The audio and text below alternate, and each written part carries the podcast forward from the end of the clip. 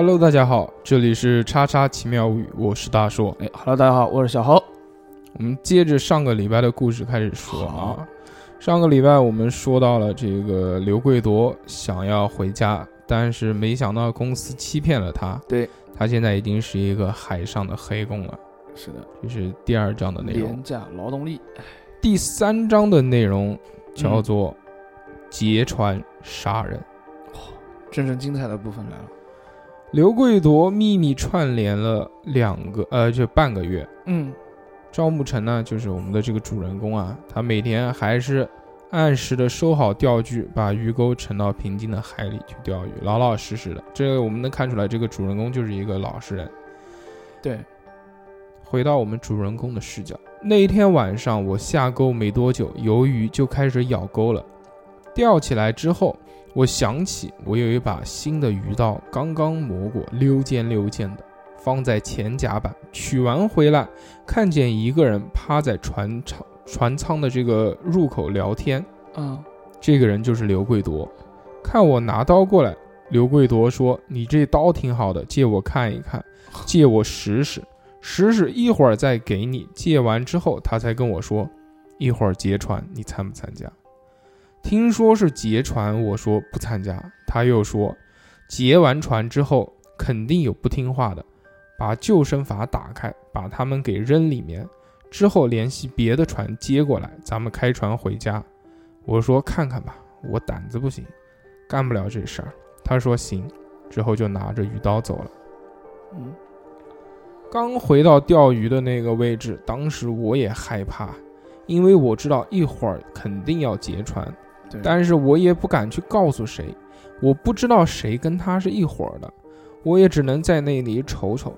那阵子啊，瞅谁谁都像跟他是一伙的。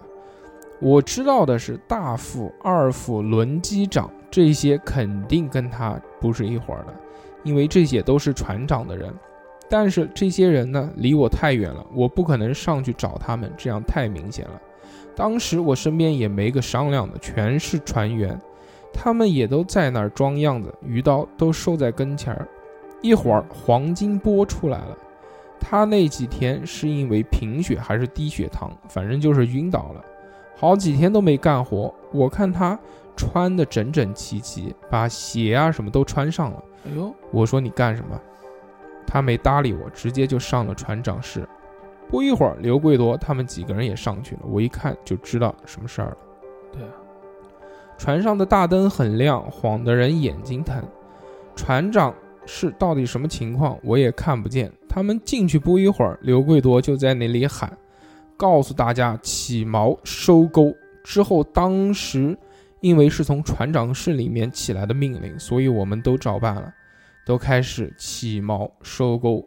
舷梯就是二层甲板内爬梯子那一块儿，一边守着一个人，拿把刀。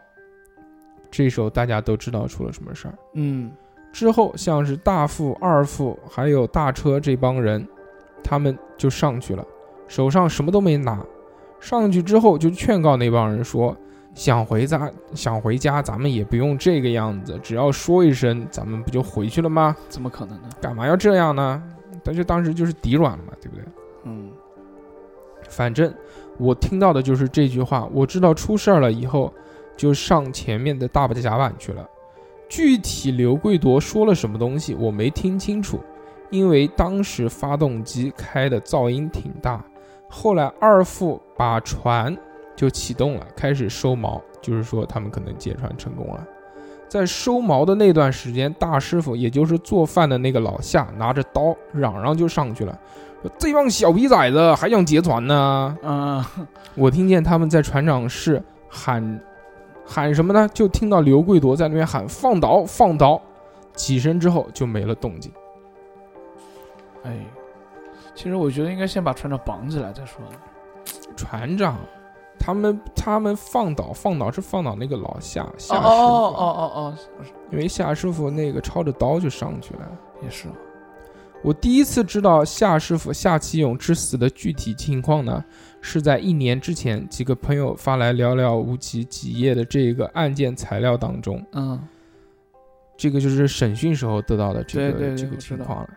在二零一一年六月十六号二十三时许，刘贵铎先指使黄金波、王鹏破坏船上的通讯设备、定位设备，安排江小龙等人把舷梯守住，其他同伙包括包德、双喜等人持刀或者棍棒闯入了船长室，嗯用刀捅和棍打的方式控制了船长，威逼利诱叫其返航。嗯，厨师老夏发现情况有变，提刀向前去这个解救。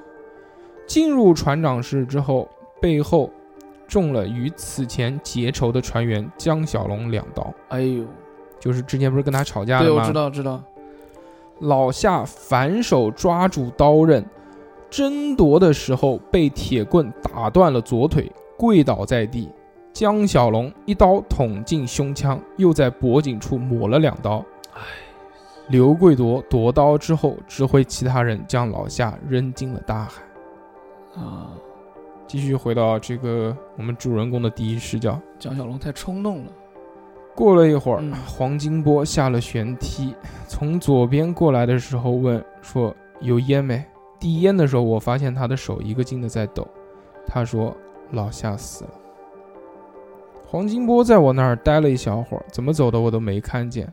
过了一会儿，江小龙站在二楼的甲板说嗯：“小赵，因为他比我大十岁，所以管我叫小赵。嗯嗯说你上来一趟，我也不知道什么事，磨磨蹭蹭就往上走。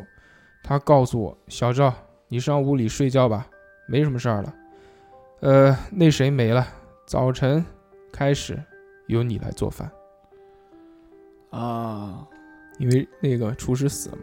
对，我说好，然后上去了，正好拖鞋在二层甲板放着，一看全是血。我心想拉倒吧，就没穿拖鞋，光着脚进去了，脱了雨衣和水裤，躺进屋里，想着以后怎么办，睡不着觉啊，胡思乱想。我住的是一个十二人的间，就是十二个人一个房间，嗯其他的人呢都慢慢的回来了，没什么太大的反应，反正都挺沉默的，脱衣服。老船长包宝成他说，一个人没了就没了，回去就说刮到海里去了，给鱼带下去。海上常有这种事儿，这玩意回去都好解释。我看到刘贵铎也没吱声，也没说同意，也没说不同意，就在那里收拾着鞋袜。从那会儿开始，我就觉得刘贵铎好像变了一个人。事发之后，船长李成全被迫用卫星导航设定了返航的路程，并且由王鹏掌舵将其返航。一段这个老夏之死就过去了。对，当天晚上，我们就开始往回跑。当时打算是绕到夏威夷那儿一块，再往西去。如果顺利的话，大概五十天就能返回中国。劫船的时候，刘贵多把所有的通讯设备都给拆了。第二天又收了所有的鱼刀，救生筏拿钢筋给绑死了。四个人一班，每天拿着刀嗯轮流站岗，就防止有人要那个逃生嘛，就嗯跑。嗯嗯嗯看着船上的船长大副、二副，把他们软禁了起来，不让他们乱动。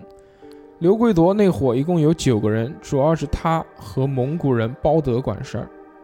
刘贵铎的团伙在此之后呢，因为这个事情之后劫船成功了，人员稍显扩大，基本维持在十一人规模。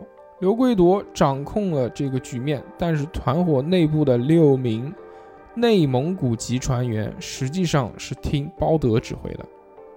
啊，黄金黄金波，我们之前讲的那个，嗯嗯嗯就是问他要要要烟的那个。嗯黄金波这个人呢，他也是内蒙古自治区的，他是叫牙石牙克石人，嗯挺高挺瘦，看起来还是一个小孩儿。我忘了听谁说过，这个黄金波在北京有家有房有车，条件也很好。但是他自己从小就有一个海员梦，所以上了船之后呢，还黄金波还学会了抽烟。刘贵铎就把自己的烟给他，也从来没提钱的事儿。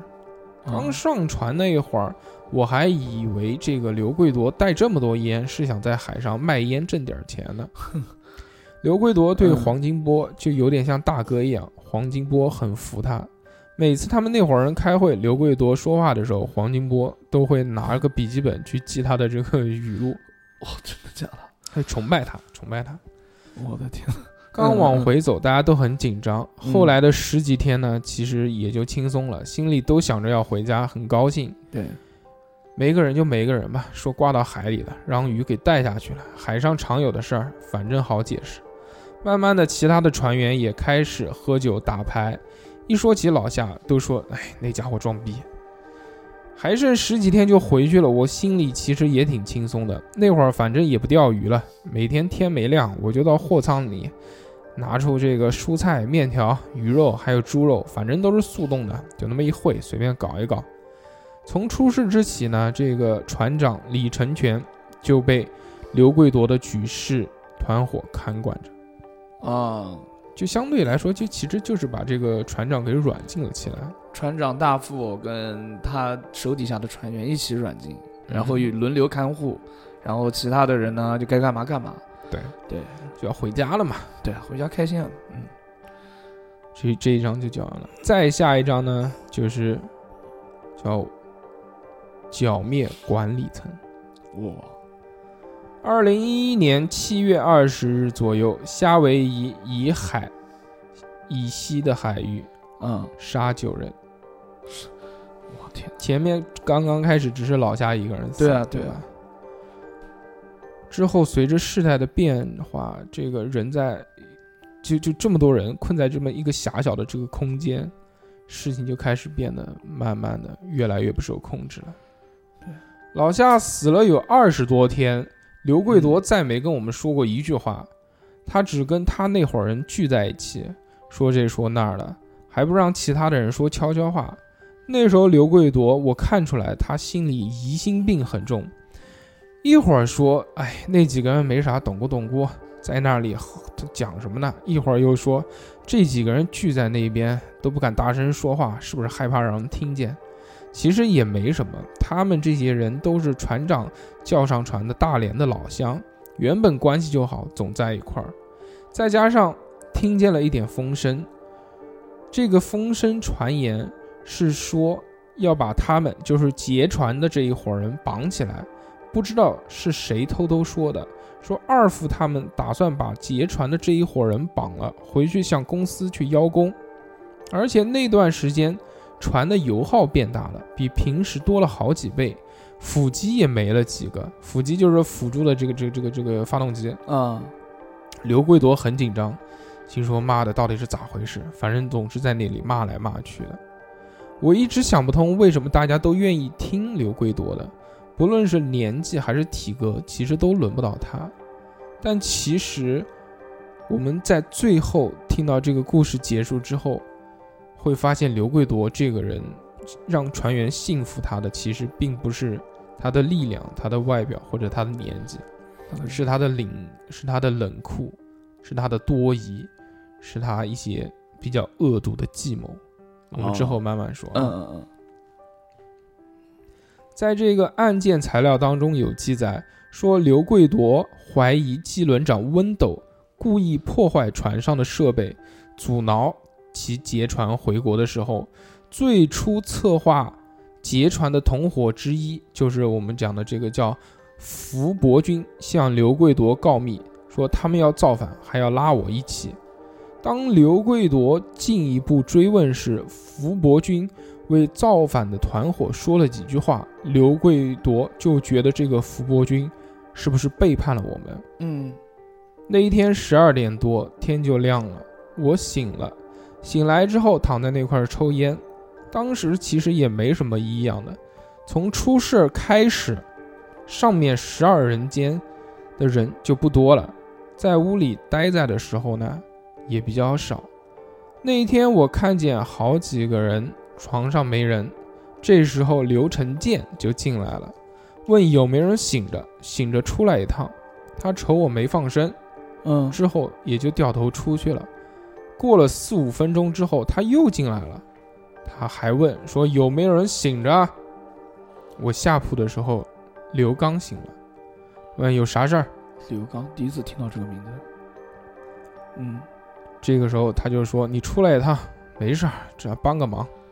出去没两分钟，听到啊的一声，声音不算太大，因为出门的那个时候有个烟筒老是突突突在响，那阵我还没往心里去。之后又听到扑通一声，我还是没有往太坏的地方想。突然前面的那栋房间音乐放的巨大，嗷嗷的，当时就觉得好像有点不对劲了。对啊，当时刘贵夺在堕楼组织以播高音的这个音乐作为演示，开始连环杀人。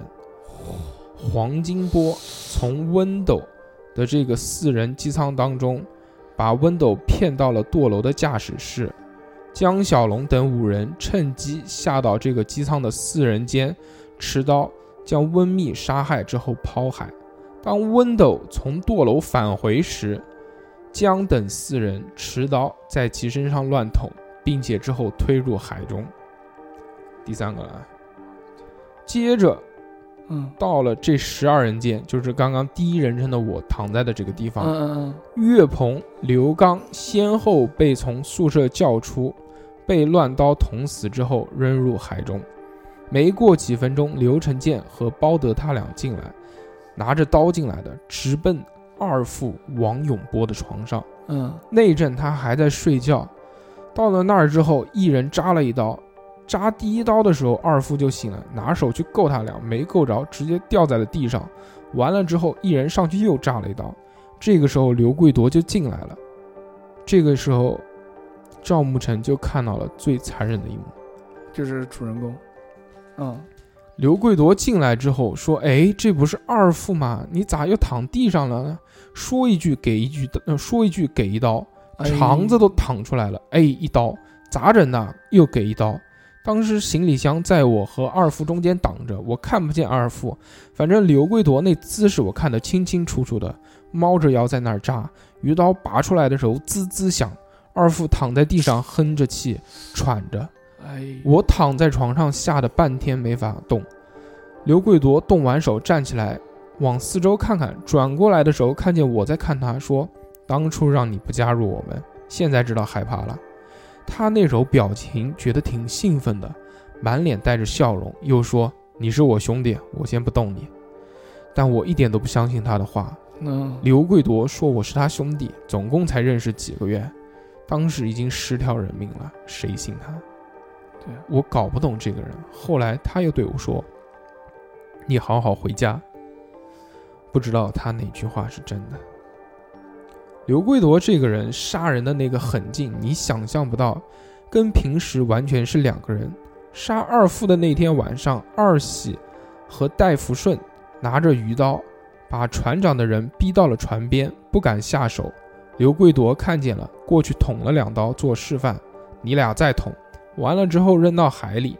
后来海老是听他提起此事，数落二喜说：“你俩一点事儿都做不了，太完蛋了。”当晚和次日凌晨，江树涛在渔船的右舷廊被杀害抛尸，陈国军在渔船的前甲板被刘贵夺直接推入海中。当日下午，吴国志被刀捅后被迫跳海。告密又被怀疑被叛变的福伯福军在劫难逃。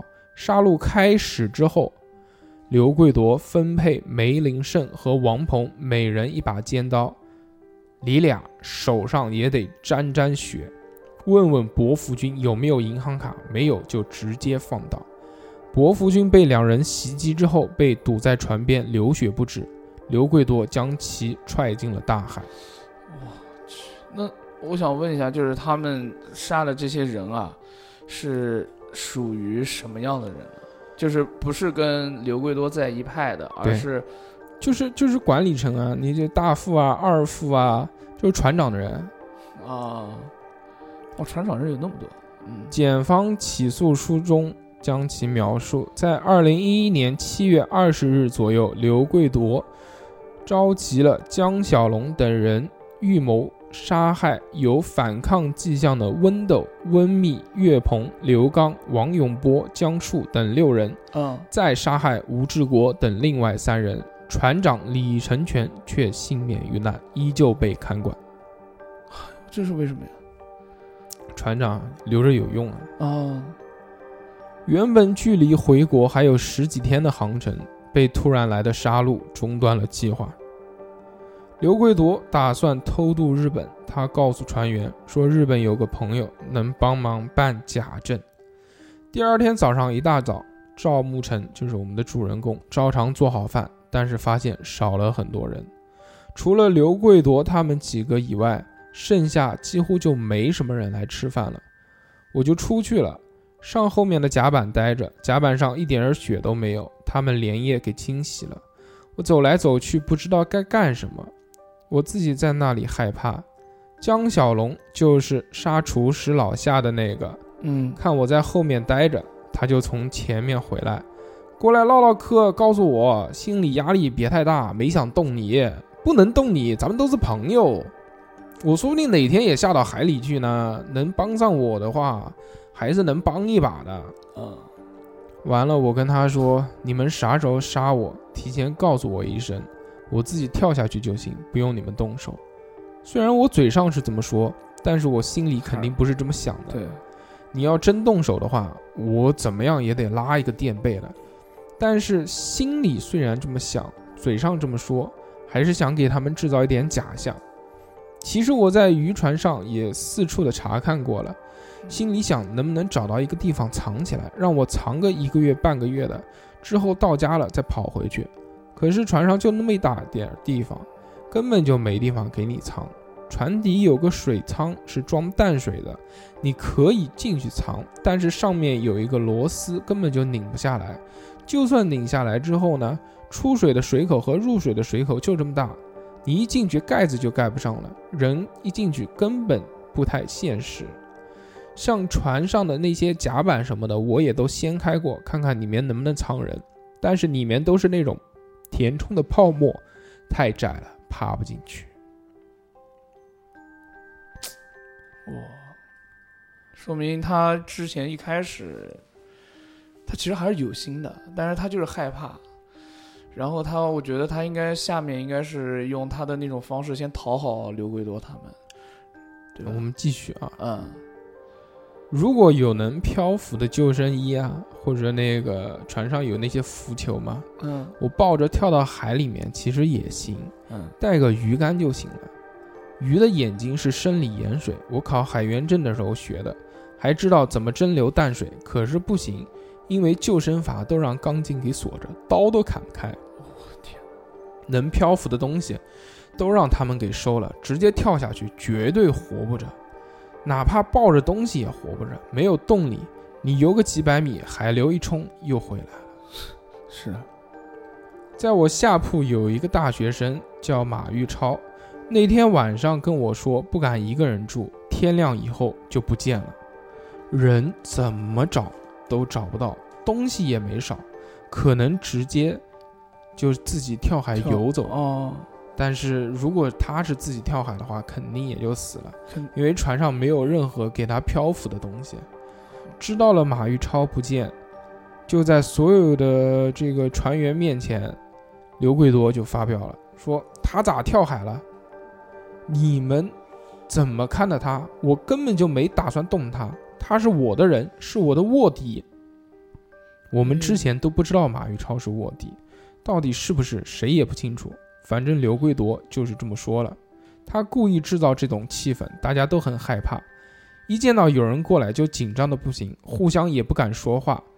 二副和轮机长就是因为聚在那里说话而死的。啊，这个时候我们就能看出来啊，这个刘贵夺他除了这个多疑以外，他还有一种玩心理战术。